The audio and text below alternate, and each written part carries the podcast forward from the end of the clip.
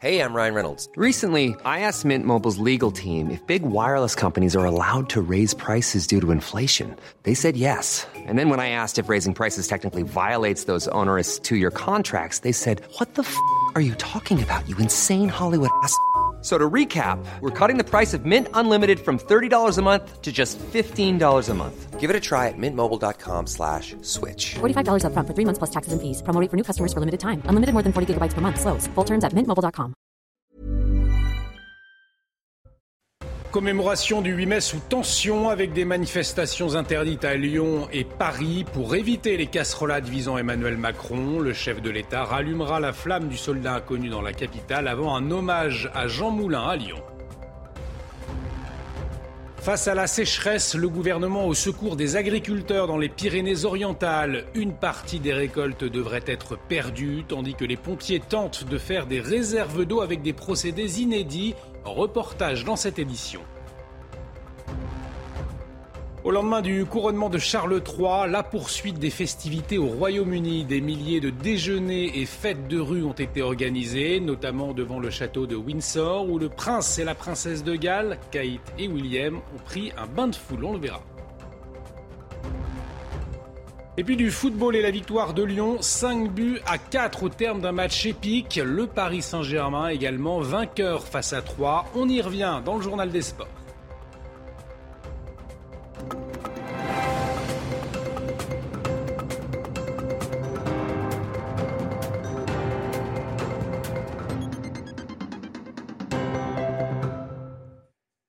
Très heureux de vous retrouver sur CNews et bienvenue dans l'édition de la nuit à la une de l'actualité. Un 8 mai sous tension pour Emmanuel Macron, le chef de l'État attendu ce lundi après-midi au Mémorial national de la prison de Montluc à Lyon. Il va commémorer la mémoire du résistant Jean Moulin, mais dans un contexte social tendu, en pleine crise contre la réforme des retraites.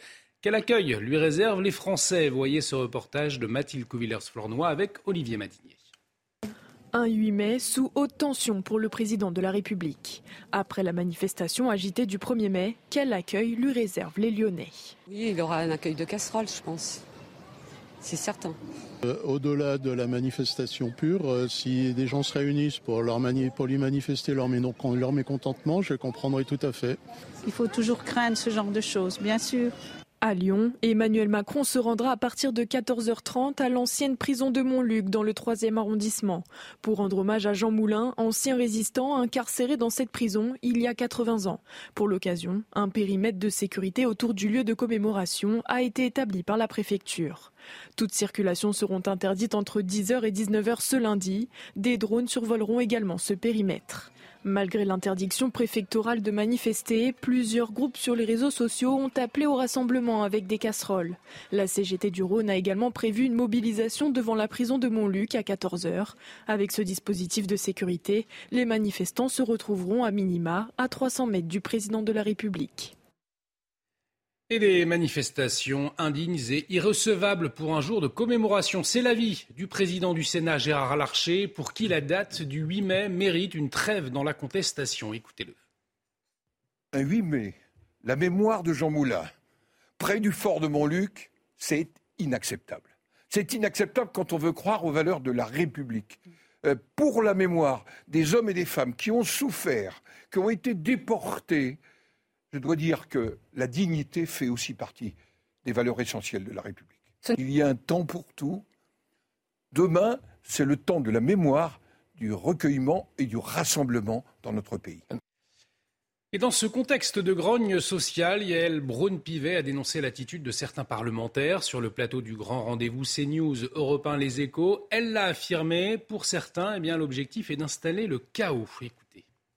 Il y a dans l'hémicycle de l'Assemblée nationale certains parlementaires qui visent et dont l'objectif est d'installer le chaos et de faire en sorte que notre institution ne fonctionne pas. C'est l'objectif de certains parlementaires. Je ne dis pas que c'est l'objectif de groupes politiques dans leur ensemble, mais il y a clairement certains parle- parlementaires, individualités. qui ne- des individualités qui ne sont pas dans une logique de euh, d'exercer leur mandat d'une façon euh, constructive. Ils le font parce que c'est un projet politique qui est de dire nous, nous euh, souhaitons instaurer une sixième république. Donc nous considérons que la cinquième république, elle est complètement défaillante et donc nous en, nous en faisons la démonstration dans l'hémicycle et nous légitimons notre projet politique. Eh bien oui, je trouve que c'est dangereux parce que dans des périodes de tension, lorsqu'il y a euh, un pays qui est euh, crispé, moi je pense que nos institutions nous protègent et qu'elles protègent les droits et libertés de chacun de nos concitoyens. Et au cœur euh, du débat ces derniers jours, cette question, comment mettre fin aux violences en marge des manifestations avec des casseurs de plus en plus nombreux? Ce chiffre, 2382 policiers et gendarmes ont été blessés depuis le mois de janvier. Et CNews a recueilli le témoignage choc d'un CRS qui est intervenu à Lyon le 1er mai. Il fait partie des 19 policiers blessés lors des affrontements dans la ville. Sarah Fenzari. Le 1er mai dernier à Lyon, les casseurs étaient deux fois plus nombreux que lors des précédentes manifestations. 2000 individus à risque, dont 1000 Black Blocs, se sont postés en tête de cortège, fracassant tous sur leur passage, y compris les forces de l'ordre. Ce policier, que nous appellerons Nicolas, est l'un des 19 CRS blessés. Il raconte. Si vous reculez trop vite, le mouvement fait qu'ils vous suivent. Et là, si vous vous retrouvez isolé, c'est terminé pour vous. Donc euh, c'est à ce moment-là que j'ai été blessé euh, en essayant d'éviter un projectile et euh, j'ai mis, je me suis foulé la cheville sur, sur un trottoir en tenant mon groupe. Ce CRS en exercice depuis 2011 constate une nette augmentation de la violence. Il, crée aussi des grenades offensives, c'est-à-dire prennent des bombes d'aérosol, autour ils mettent des clous, entourés de scotch, et quand ça explose, ça fait une grenade offensive, donc vous prenez des projectiles partout. Euh, des bouteilles d'acide, comme je vous disais tout à l'heure, prennent des, morceaux de métaux. Quand vous recevez euh, des cocktails Molotov euh, et des bombes d'acide, c'est pas fait pour. Enfin, quand vous en arrivez à un point que vous espérez brûler vif un être humain, c'est une, tentative de meurtre pour moi. 66 individus ont été interpellés après le saccage de la ville. 27 ont été relâchés sans poursuite, faute de preuves pouvant les inculper. Regrettable pour Nicolas. On veut bien aller au casse-pipe. Mais le problème, c'est que derrière, euh, quand il y a des interpellations, etc., euh, bon, nous, on les met à la disposition de la justice. Et euh, derrière, on, a l'impression qu'il ne se passe rien pour ces individus. Six prévenus étudiants, pour la plupart, ont été condamnés à des peines allant de 3 mois à 10 mois de prison avec sursis pour violences exercées à l'encontre des forces de l'ordre. Et on prend la direction de la ville de Grenoble à présent où certains habitants sont privés de courrier et ce depuis une semaine. Le facteur a subi des intimidations de la part de dealers pendant sa tournée. Il a donc exercé son droit de retrait. Valentine Leboeuf, Olivier Madinier. Plus aucun courrier dans les boîtes aux lettres. Dans ce quartier du centre-ville, le facteur exerce son droit de retrait depuis le 21 avril. Il a reçu de la part de dealers des intimidations pendant son service. La Poste s'est justifiée dans un courrier. Les intimidations à répétition ne permettent pas aux facteurs une distribution en toute sécurité. La direction s'excuse pour les désagréments causés pour ses clients et rappelle que la sécurité de ces facteurs reste sa préoccupation principale. Deux immeubles sont concernés par l'arrêt du courrier et les habitants doivent désormais se rendre au bureau de poste le plus proche. Le quartier est connu pour être un lieu central du trafic de drogue.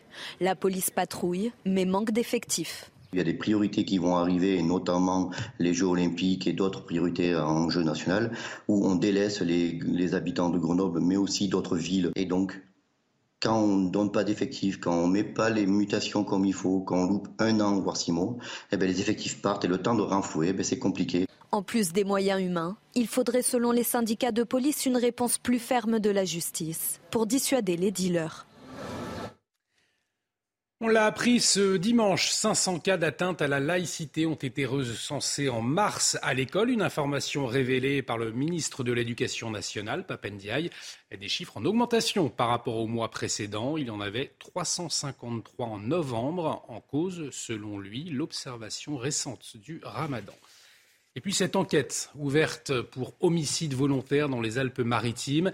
Hier, deux personnes ont été retrouvées mortes dans leur maison à Grasse. Il s'agit d'un couple d'octogénaires.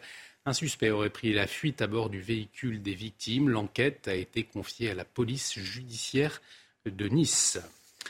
Le gouvernement euh, s'attaque à la pornographie. L'exécutif veut renforcer les pouvoirs de l'ARCOM pour protéger les mineurs. Euh, objectif est bien pouvoir ordonner, sans le concours d'un juge, le blocage par les opérateurs des sites pornographiques. La mesure fera partie d'un futur projet de loi. Il sera présenté mercredi en Conseil des ministres. À la une également, l'inquiétude avec la sécheresse, notamment dans les Pyrénées-Orientales. Le gouvernement promet des aides aux agriculteurs en déplacement dans la région. Marc Fesneau, le ministre de l'Agriculture, a promis couvrir la perte des récoltes. Pas de coupure d'eau également pour l'irrigation des terres. Les pompiers euh, du département, eux aussi impactés par la sécheresse, en quête d'eau près de Perpignan. Il constitue des réserves grâce à des dons et à, la mise à disposition de cuves de cave coopératives.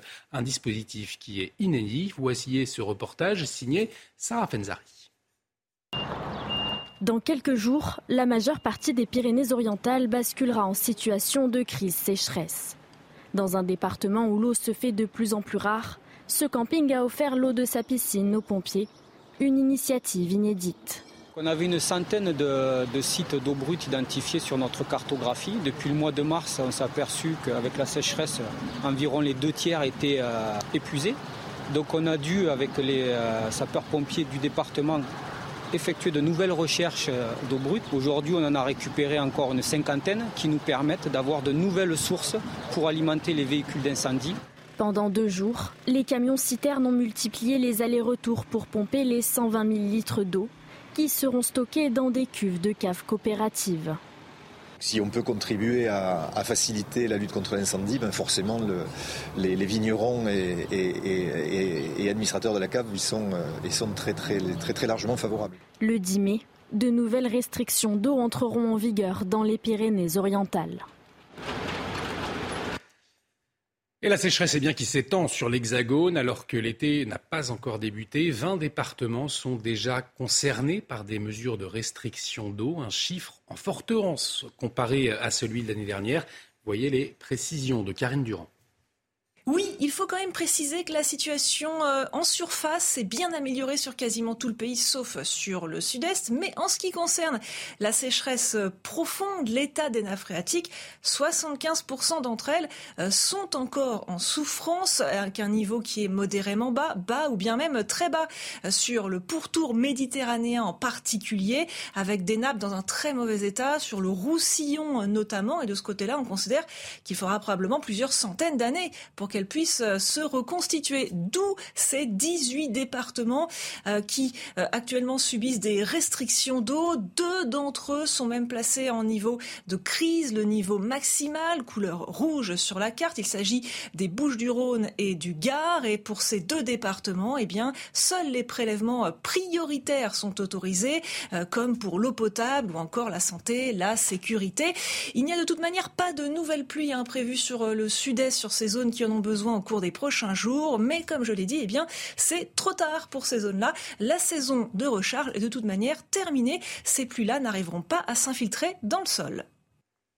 Et on traverse la Manche à présent au lendemain du couronnement de Charles III. Eh bien, la fête s'est poursuivie ce dimanche au Royaume-Uni.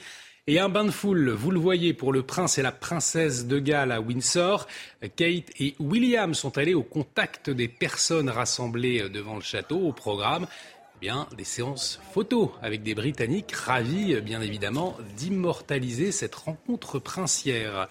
Bain de foule également pour euh, Richie Sunak. Un big lunch était organisé par le Premier ministre britannique à l'extérieur de Downing Street avant un concert ce dimanche soir avec notamment Katy Perry et Lionel Richie au château de Windsor. Toujours retour sur les temps forts de ce dimanche avec Elodie Huchard cette journée euh, de dimanche était un moment plus festif, plus convivial et surtout plus simple que la cérémonie du couronnement. C'était euh, le Big Lush, donc ces pique-niques qu'on voit un petit peu euh, dans toute l'Angleterre. Alors c'était effectivement très bien organisé. Il y avait un site internet, une carte interactive où on pouvait trouver les points de rendez-vous.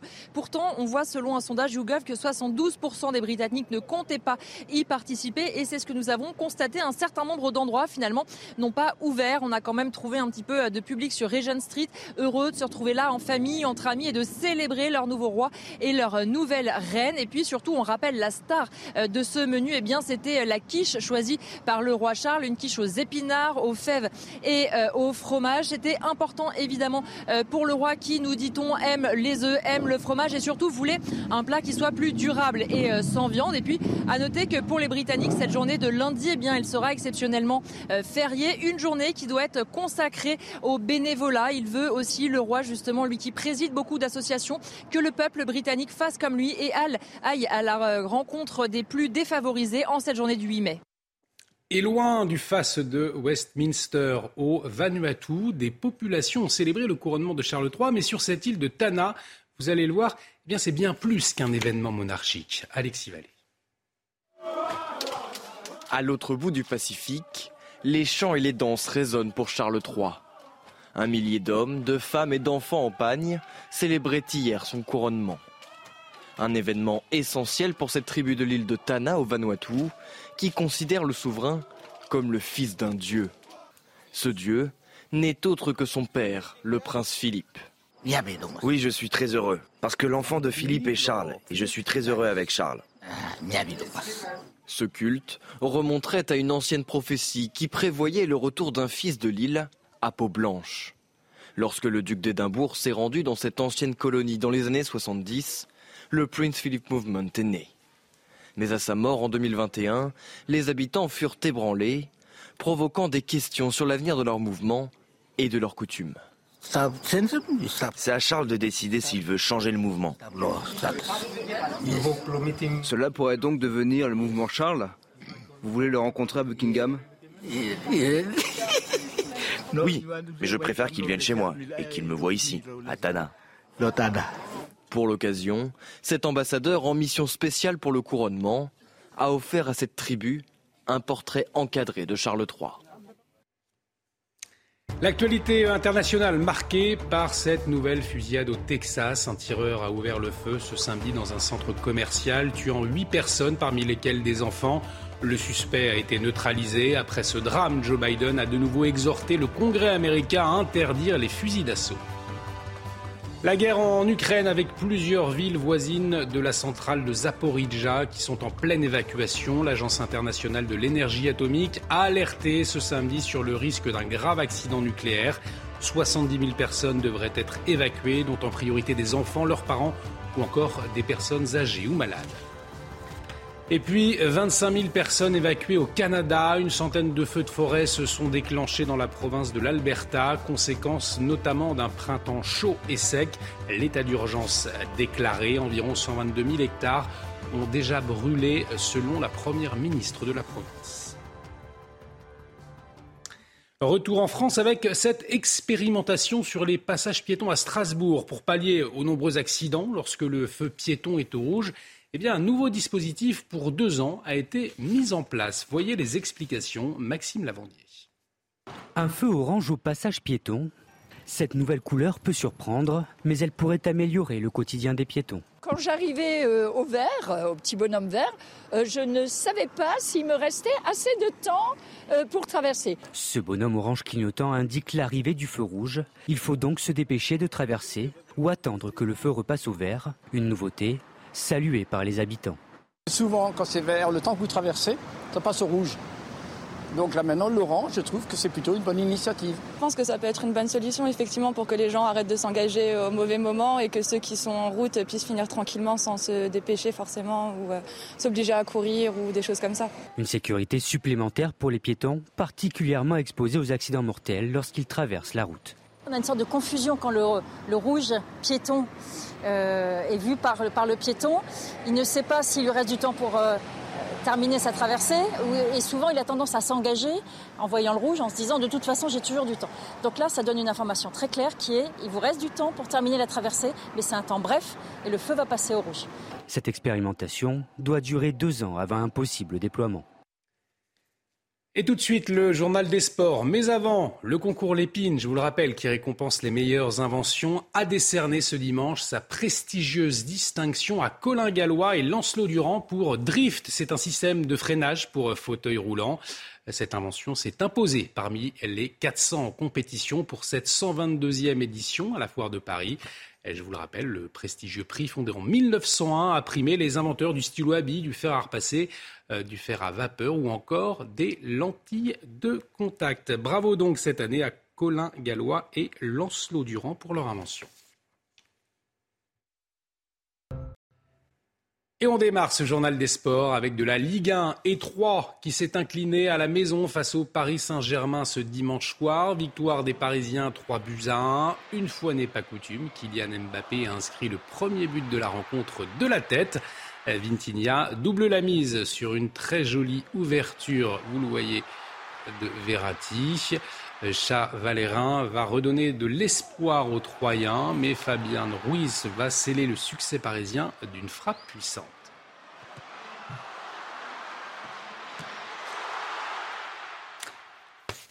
Et toujours dans notre cher championnat, c'est le match le plus fou, le plus fou de l'année. L'Olympique lyonnais, mené 4 buts à 1, a réussi une formidable remontada face à Montpellier.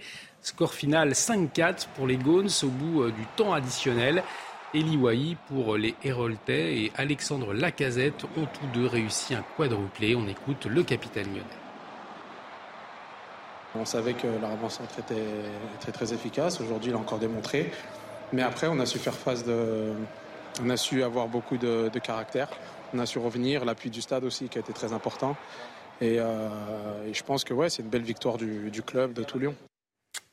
La Formule 1 est de retour aux États-Unis avec le GP de Miami, parti 9e au début de la course.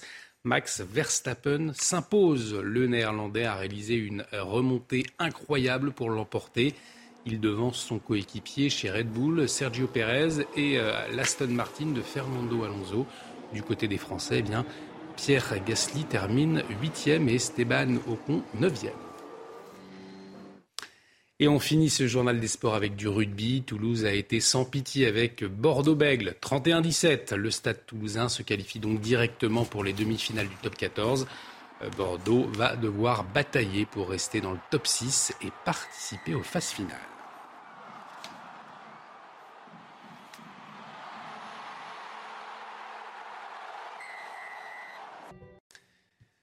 Commémoration du 8 mai sous tension avec des manifestations interdites à Lyon et Paris pour éviter les casserolades visant Emmanuel Macron. On en parle dans un instant. Restez avec nous sur CNews.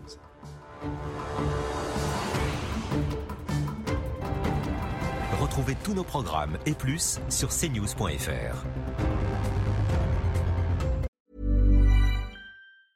The secret to summer ready skin is here. Osea's number one best selling Andaria algae body oil, clinically proven to instantly improve skin elasticity and transform dry skin to silky, soft, and unbelievably glowing. Its signature scent of freshly squeezed grapefruit, cypress, and mango mandarin transports you to sun kissed summer days. Get healthy, glowing skin for summer with clean vegan skincare from Osea. Get 10% off your first order site wide with code GLOW at OseaMalibu.com.